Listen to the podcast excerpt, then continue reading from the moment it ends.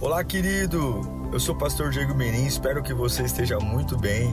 É uma alegria te encontrar por aqui. Nosso objetivo é colocar mensagens que gerem confronto, despertamento e abençoem a sua vida. Em instantes você vai ouvir um sermão e eu espero de verdade que Deus fale com você. Se você puder também me siga nas minhas redes sociais, sempre estamos colocando conteúdos que gerem confronto e inspiração. Eu desejo um bom sermão para você e que Deus te abençoe sempre. Eu quero ler um texto com você e eu queria falar sobre um Deus estranho. O que, que a palavra estranho diz? O, o que, que nos causa estranheza? Tudo aquilo que foge do normal ou da normalidade. Por exemplo, para todo mundo, essa fase é uma fase estranha. Né? Ninguém nunca estava esperando viver isso nessa época. Eu mesmo, como pastor, se você pegar minha agenda, meu planejamento para o ano, eu basicamente cancelei tudo o que tinha para fazer. Tudo. Viagens, convites para pregar em outras igrejas, a programação da Lírio, da igreja como um todo, foi alterada. E aí a gente fica com aquela cara de paisagem, né, sem saber muito para onde ir, o que fazer. Porque Deus tem suas ferramentas estranhas. E não raramente Deus se porta diante de nós com ferramentas estranhas. Ah, em 1 Reis, capítulo 17, versículo 4, quero ler com vocês. 1 Reis 17, 4, diz assim o texto: Você beberá do riacho, e dei, olha que estranho, e dei ordens aos corvos para o alimentarem. Eu vou ler novamente. Você beberá do riacho e dei ordens aos corvos para o alimentarem. Vamos orar? Oh Deus, eu te sinto aqui, Pai. Eu sinto a tua presença. Eu sinto a tua glória. Eu sinto que essa manhã vai ser uma manhã divisora de águas para muitas pessoas que estão sedentas por te ouvir, Pai. Eu não quero apenas uh, colocar diante deles informações vazias ou relatos bíblicos, não. Eu quero a tua revelação a revelação que vai colocar homens e mulheres em pé. É o que eu te peço, fala conosco nesta manhã. Amém. Elias foi um homem boca de Deus. Um homem que viveu muito tempo de sua vida na presença de Deus. E todas as vezes que você é boca de Deus ou obedece a Deus, Deus sempre vai criar processos estranhos. Quanto mais você serve a Deus, menos apego você deve ter a coisas lógicas. Entende isso? Quanto mais você está perto de Deus, menos apego você deve ter à matemática, menos apego você deve ter à ciência, porque Deus sempre, com aqueles que dependem dele, vai criar processos estranhos. Tome cuidado, porque talvez a sua fase hoje esteja uma fase estranha. Sabe aquela fase que você acorda, né, com aquela sensação de que nada é, é normal, que nada é. Sei lá, eu estou estranho, minha casa está estranha, minha vida está estranha. Se você serve a Deus, ou se você quer servir a Deus, processos estranhos sempre farão parte.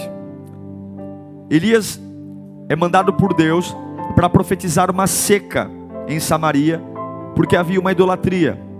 E através da profecia de Elias, os céus se cerraram, fecharam, por três anos e meio não choveu. E Deus dá uma ordem para Elias: olha, você vai profetizar a seca, e depois você vai para o riacho de Querite, onde eu vou te sustentar lá. Naquela época se vivia a base da agricultura. Então, não ter seca, ou perdão, ter seca, é um processo de fome, morte, ruína.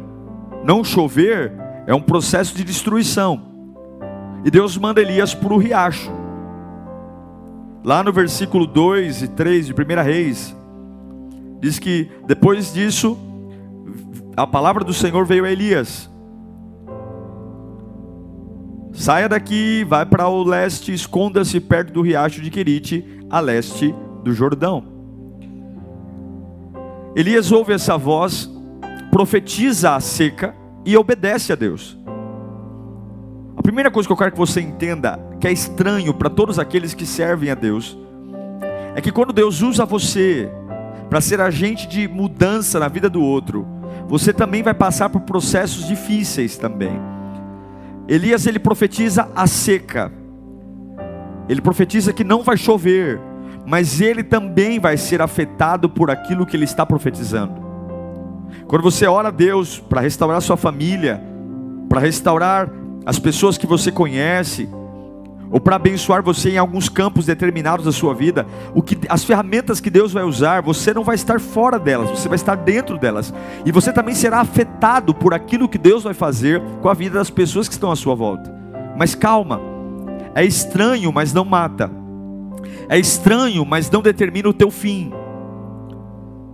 E o que acontece é que Elias, ele obedece a Deus, ele vai para o riacho de Quirite, lá ele vai tomar água, mas a comida, Deus disse que mandaria corvos, e os corvos levariam pão e carne.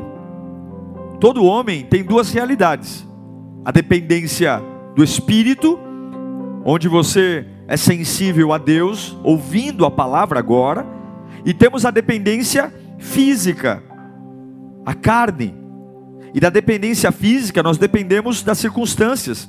Por isso que alguns estão abatidos, outros não. Mas nesse momento que nós estamos vivendo, de confusão, abatimento, dor, assim como Deus permitiu uma fase inédita na vida de, de Elias, onde ele profetizou a seca, Deus também está permitindo a todos nós uma fase inédita. Nenhum de nós, desde a casa mais luxuosa do planeta, a casa mais humilde, nenhum de nós planejou viver isso. O que nós estamos vivendo nesse ano de 2020 é algo inédito. Assim como foi inédito Elias profetizar seca, uma seca e uma crise sem precedentes. O mundo que nós estamos vivendo hoje está entrando numa crise sem precedentes. A maior nação do mundo, Estados Unidos, está vendo um surto enorme de contaminações e, a economia americana está em colapso. O Brasil, nós não sabemos para onde vamos, porque ainda não sentimos o efeito da economia. O mundo está em crise. E assim como Elias profetizou uma crise sem precedentes, onde imagine durante três anos e meio não cair uma gota d'água três anos e meio, todos os rios secarem, animais morrerem por conta da idolatria, Deus está permitindo a nossa geração viver um saculejo. Deus está saculejando a nossa geração através de uma crise sem precedentes. E aí alguns vão dizer: "Nossa, pastor, a crise que nós estamos vivendo é um tiro do diabo, é um tiro certeiro do diabo. Nossa, o coronavírus foi um. Não, não, o coronavírus, eu quero declarar isso. Ele não é um tiro certeiro do diabo. Eu creio que o coronavírus é uma grande sacada de Deus, é uma ideia de Deus. Deus está tirando de nós o controle que nós achávamos que tínhamos. Deus está tirando de nós o orgulho que nós construímos por conta dos nossos castelos que fizemos castelos de orgulho, de conhecimento, de independência. Deus está fechando o céu sobre o mundo, porque Deus sempre faz tudo na hora certa.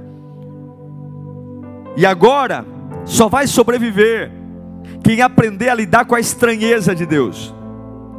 Quem estiver esperando processos lógicos, processos matemáticos, portas que se abrem onde você viu, onde você achou, vão pessoas que vão entrar em colapsos emocionais, porque Deus não vai fazer o que você espera, não vai ser de onde você imagina, o recurso não virá de onde você planejou.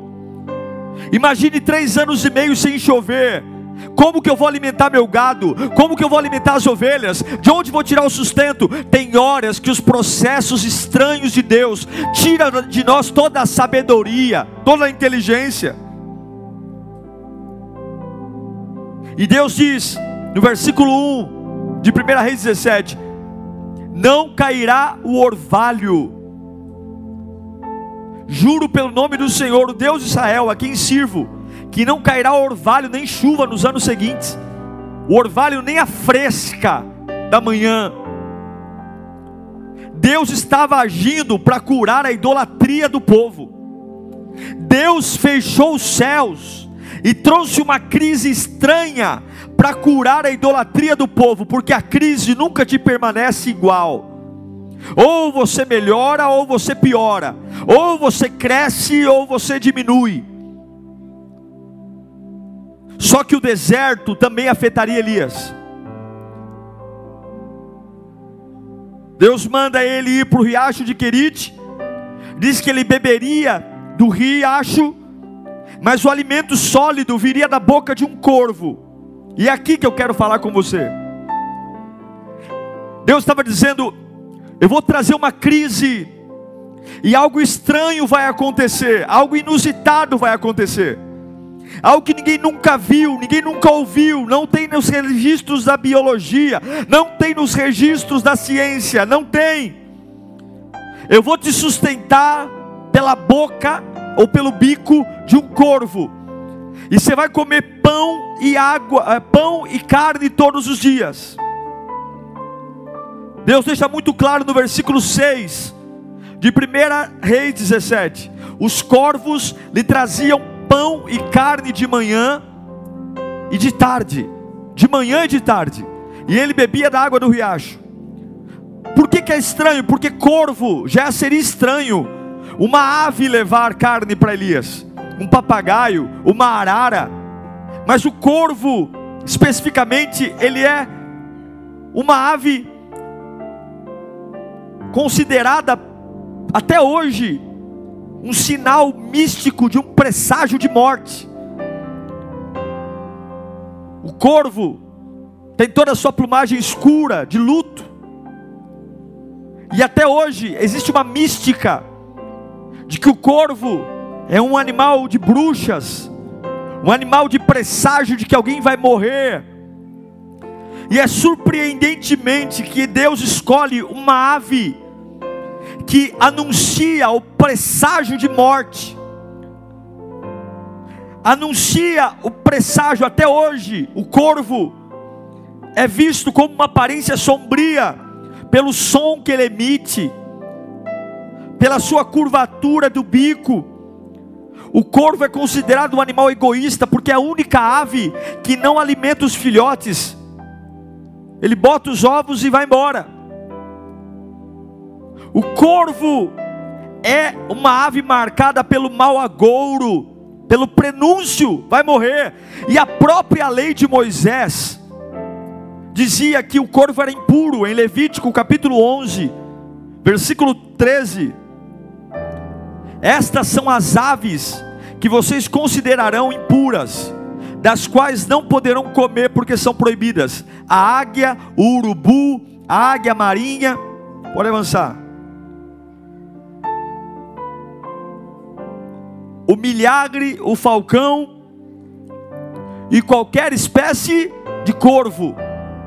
Qualquer espécie de corvo. A própria lei de Moisés dizia que o corvo, pelo seu aspecto, pela sua impureza, por ser uma ave que se alimenta de carne e muitas vezes carnes podres, mas mesmo tendo essas características ruins, veja, o teu Deus é o Deus da estranheza para atender a necessidade de Elias, Deus usa e muda a natureza de um corvo, que usa no bico e coloca no bico carne podre, para pôr carne nova, porque Deus não mandaria qualquer carne para Elias, e pão fresco, diante de uma grande fome, receba aí, diante de uma crise sem precedentes, Deus está usando o impuro, Deus está usando o que não é, o que não é próprio, uma ave que não é sinônimo de vida, porque ela é o sinônimo de mau algouro.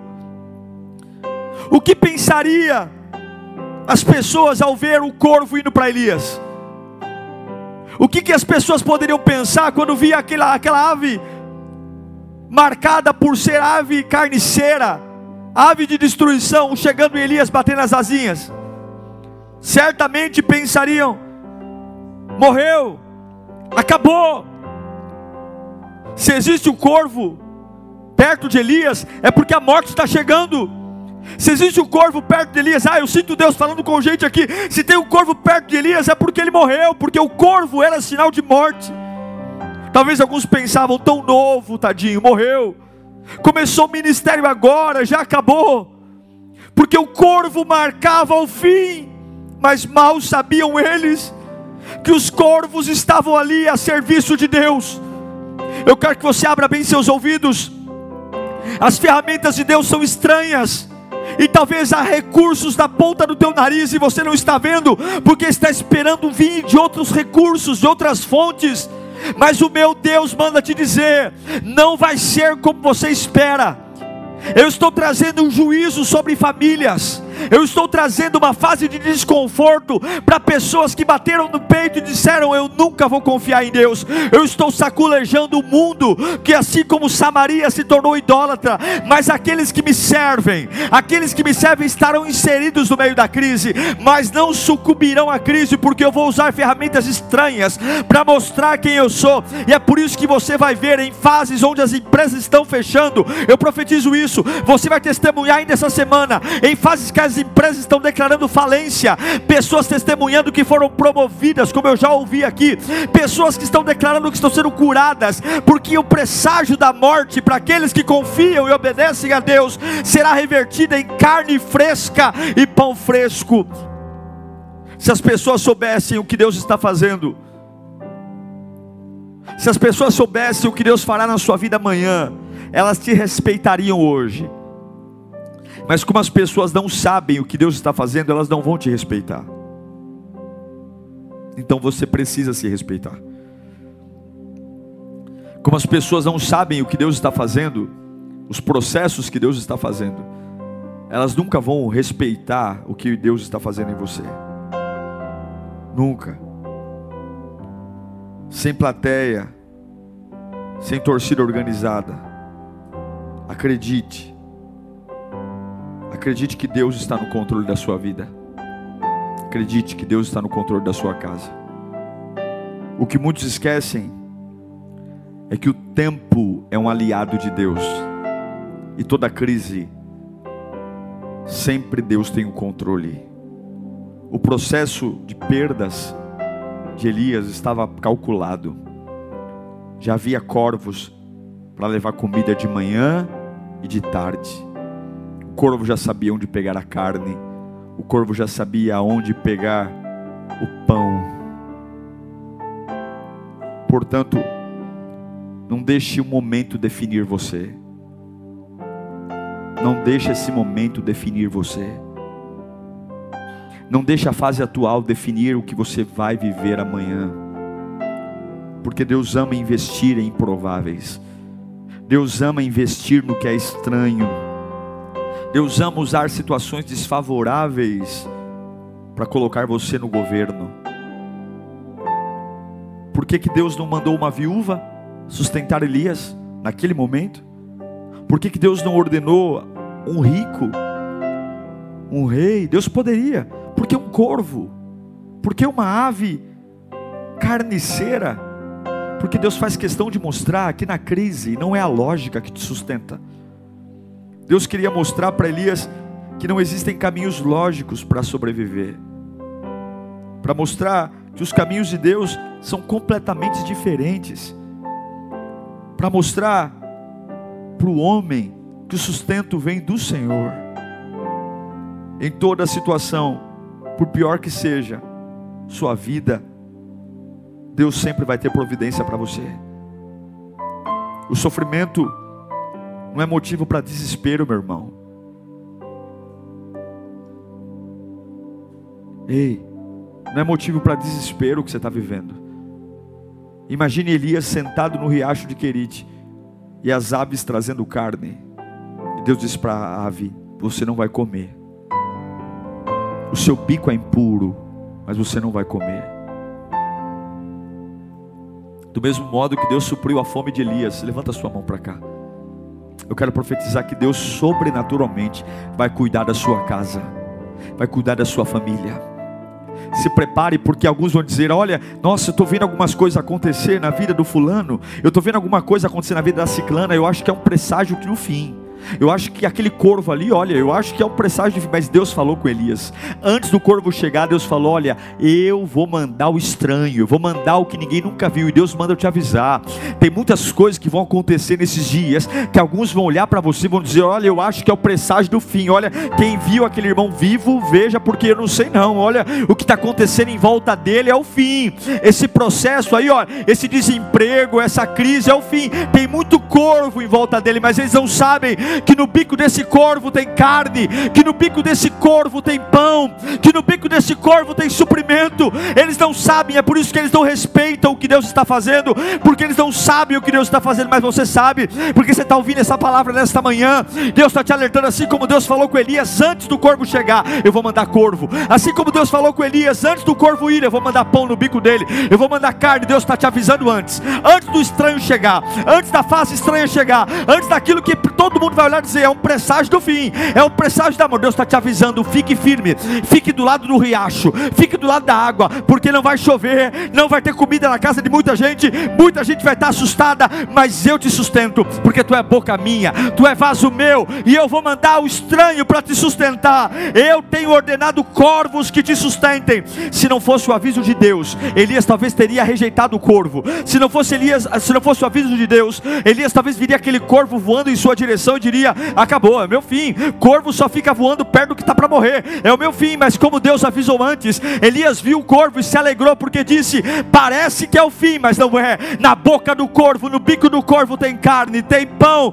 E Deus manda te dizer: quando o céu enegrecer, quando tudo parecer o fim, quando parecerem colapsos, Deus manda te dizer: quando parecerem que é o mau algoro, que você tem azar, Deus manda te dizer: fique onde você está, porque no bico disso que parece ser o teu fim, eu estou mandando disfarçado suprimento, carne, pão, e você não vai morrer nisso. As aves são sombrias, a fase é sombria, é fase de pranto e luto para muita gente, é fase de pra, mal mau presságio, é fase onde todo mundo está esperando o pior, é fase onde, como Elias, alguns estão sozinhos com fome, vendo aquilo que parece surgir, piorar tudo, mas Deus manda te dizer: os corvos até ontem eram necrófagos, comiam carniça e carne morta, mas uma só palavra de Deus faz aquilo que come carniça levar pão fresco para você.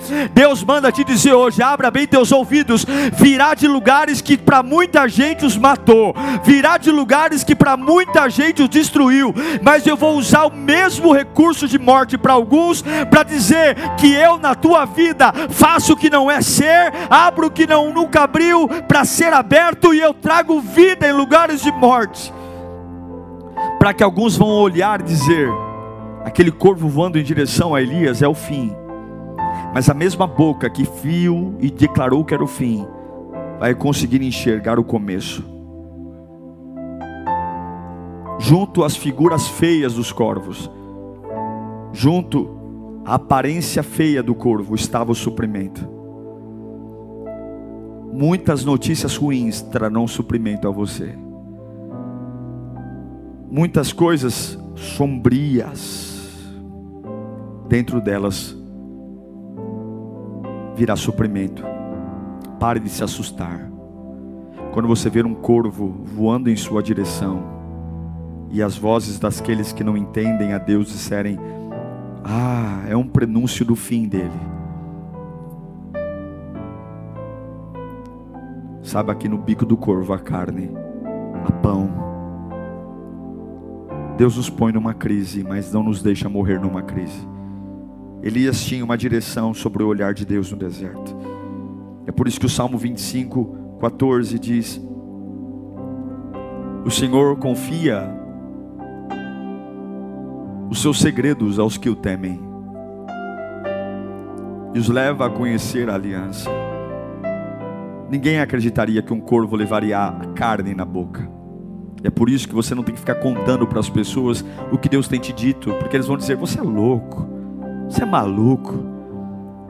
Olha, eu vou pegar meu salário esse mês e ele vai durar o mês todo. Você está louco, rapaz? Você viu o preço do leite? Você viu o preço da carne? Se prepara. Olha, eu não vou mandar um funcionário embora. Que é isso? Olha quantos corvos estão em tua volta. É um presságio. Eu, se fosse você, já ia para o contador e ia fazer os ajustes. No bico do corvo tem carne.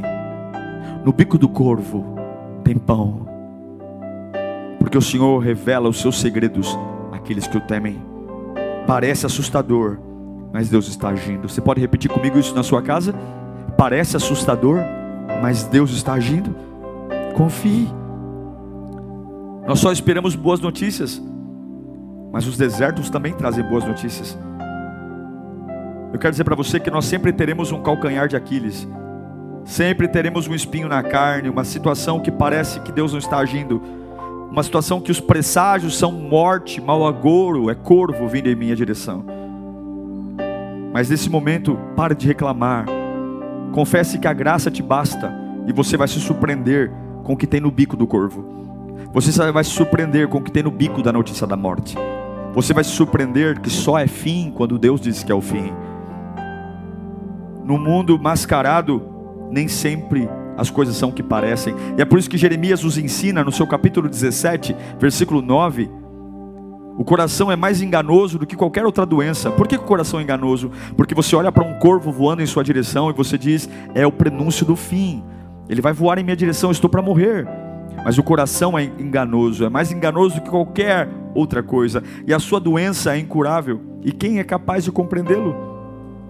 O coração é tão enganoso que algumas coisas aparentemente boas, como dinheiro e poder, pode ser minha desgraça, e algumas coisas aparentemente ruins, como ah, doenças, angústias, solidão, pode ser aquilo que eu vou encontrar vida em Deus. Tome muito cuidado, porque os corvos não são sempre presságio do fim. Eu quero aprender com corvos hoje.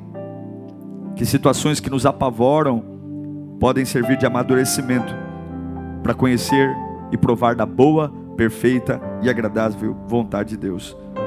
Você pode orar como Jesus hoje. Por te obedecer, Senhor. Estou sofrendo aqui no riacho de Querite. Não tem água. Se for possível, afasta de mim esse cálice, como Jesus diz em Lucas 22, 42. Se for possível, afasta de mim esse cálice, mas que seja feita a tua vontade. A tua vontade. Confuso? Talvez. Em dúvida? Talvez. Confiante? Sempre. Porque apesar de serem necrófagos, apesar de ter a certeza que comem carne, carne podre, Deus fez algo que era ruim se tornar em algo bom. O fato é que Deus nunca vai fazer o que é comum, Ele sempre vai fazer o que é estranho, e você precisa estar preparado para o estranho. Não era esperado, e eu quero profetizar isso na sua vida. Eu quero profetizar processos estranhos. Quando as más notícias chegarem, tape os ouvidos para os homens. Deus está falando com você antes. Está entendendo? Antes do corvo chegar, Deus falou com Elias. E Deus está me usando para falar com você antes de acontecer. Quando os corvos chegarem, não pense como todo mundo pensa quando vê um corvo. Mesmo que pareça ser o presságio do fim, no bico do corvo tem pão fresco e carne fresca. Eu quero profetizar isso na sua casa agora. Que Deus está enviando corvos. Eu sinto Deus aqui. Deus está enviando corvos. Eu profetizo que Deus está enviando corvos agora. Corvos. Corvos que para muita gente é o fim. Eu, vejo isso. Deus está enviando corvos nessa fase de crise. Deus vai enviar corvos, corvos, corvos, corvos. E é por isso que vai parar de ouvir as pessoas, vai parar de ouvir você mesmo, porque Deus está dizendo: olha, parece, mas não é. No bico do corvo tem carne, no bico do corvo, no bico do corvo tem pão. E o bico do corvo não é tão grande. Eu imagino que não ia um corvo só, iam corvos. Imagine uma, uma, um, um, um enxame de corvos vindo, voando. Todo mundo está pensando: acabou, acabou, acabou. Tadinho do profeta Elias. Eu sei que ele está lá, olha quanto corvo em cima dele. Mal sabiam que no meio do caos, que no meio da morte, que no meio daquilo que parecia, Deus estava levando o suprimento. Então pare de ouvir a opinião das pessoas, pare de querer torcida organizada, pare de querer criar climinha, porque Deus vai usar o estranho. Aquilo que matou muita gente pode ser para você vida, aquilo que para muita gente foi veneno pode ser antídoto para você. Não se baseie pelo que os outros viveram, não se baseie pelas experiências dos outros. Pare de comparar sua vida, pare de comparar seu dinheiro, seu salário, sua família. Pare, porque corvo até ontem, corvo era coisa de macumba, coisa de bruxaria. Até ontem, corvo era malagoro. Corvo, se alguém viu o corvo na rua, saia correndo porque vou morrer. Acabou. Mas para mim e para você, corvo é supermercado. Para mim e para você, corvo é padaria, é açougue, é a garantia de que eu não vou morrer de fome, porque Deus faz o que não é, se parecer no que é, para confundir os que são. Ele pega a mente mais sábia do mundo e usa aquele que não tem sabedoria para fazer aquele que se achava alguma coisa, se sentindo nada. E eu declaro que não virá de açougues famosos, mas o teu sustento virá da boca do corvo. A teu suprimento virá para que as pessoas olhem para você e digam: não é possível que o teu salário comprou isso, não é, não é possível que você está vendo isso, como pode? E você vai dizer: eu estou comendo, estou bebendo, não é porque eu sou bom, é porque eu ouvi Deus no meio da crise e de lugares que ninguém nunca comeu, eu estou comendo, porque eu estou glorificando o meu Deus na crise. No meio da crise, eu não estou envergonhando, eu não estou desviando, no meio da crise, eu não estou cortando pulso, no meio da crise, eu não estou deitado no sofá pedindo a morte, no meio da crise, eu não estou tentando pular da sacada do prédio, no meio da crise, eu estou vendo o que para todo mundo é mal agouro, o que para todo mundo é morte, trazendo pão e carne no bico, e eu vou comer, e eu vou ouvir Deus na pior fase da minha vida, porque toda crise ou forma ou deforma, e eu não serei deformado por ela. Você está reconhecendo o sustento de Deus nessa fase? Está reconhecendo? Ainda que não seja como você quer, como você espera, você está reconhecendo o sustento de Deus? Você está reconhecendo a vontade de Deus nessa fase? Está reconhecendo os corvos que estão chegando? Ou está enxotando eles? Pare de enxotar os corvos. Traga os corvos para perto. Seja maduro. Aceita o sim de Deus e aceita o não. Aceita o bem e aceita o mal. Mas até o que tem capa de mal, se você for fiel a Deus, no bico tem carne e no bico tem pão. Aquela era a vontade de Deus para Elias. A vontade de Deus para Elias era coma da, do bico do corvo. Coma do bico do corvo. Parece absurdo aos olhos humanos. Parece absurdo aos olhos de Elias. Mas é esse estranho absurdo que eu vou ativar a sua fé. E mesmo que você esteja questionando a forma como Deus está agindo, mesmo que você esteja com dúvida da forma como Deus está agindo, eu quero dizer, continue comendo do bico do corvo. E nunca se esqueça que a vontade de Deus é boa, perfeita e agradável. E Deus não age só do jeito que você calculou. Deus age como quer. Mas poderia ser uma ave, uma ave mais limpinha, pastor. É corvo. Agradeça a Deus por tudo, mesmo em momentos que aparentemente estão fora do controle. Tem más notícias que vão ser a salvação da sua vida. Tem experiências ruins que vão ser a salvação da sua vida.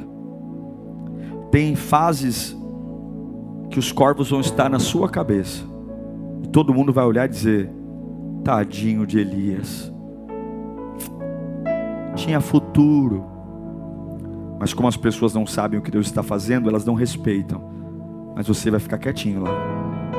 Porque mesmo a carcaça do corvo sendo o presságio da morte, você sabe que Deus não erra.